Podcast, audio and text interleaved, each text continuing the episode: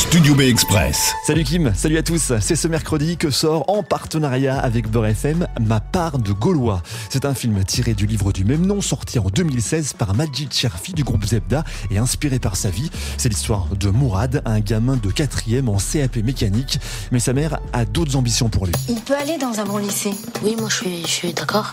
Non un très bon lycée. Il va s'accrocher, bosser à fond et finir par être admis dans un lycée d'excellence. Mais là, ça devient un peu difficile. Alors, c'est comment dans ton nouveau lycée chez les Bourges? Mourad Chakraoui, moins 7. Il faudrait l'aider avec un étudiant.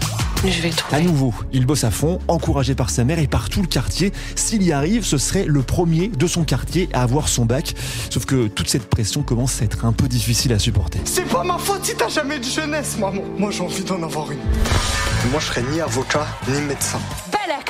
En fait, il s'est fait des potes au lycée avec lesquels il veut faire de la musique. Si le livre était très autobiographique, le film s'éloigne un peu de la réalité. Le héros s'appelle Mourad Cherkaoui et pas Majid Cherfi. Il est plutôt un élève moyen, là où le chanteur se décrivait comme amoureux des mots. Mais le fil de l'histoire reste le même. Une enfance de fils d'immigrés dans la banlieue toulousaine dans les années 70-80. Et c'est cette ambiance de quartier dans cette époque qui est aussi intéressante à voir. La solidarité, l'entraide entre les habitants, la place de l'école, le milieu ouvrier et la politique aussi, avec euh, l'arrivée de François Mitterrand au pouvoir en 1981, montré d'une manière très peu vue.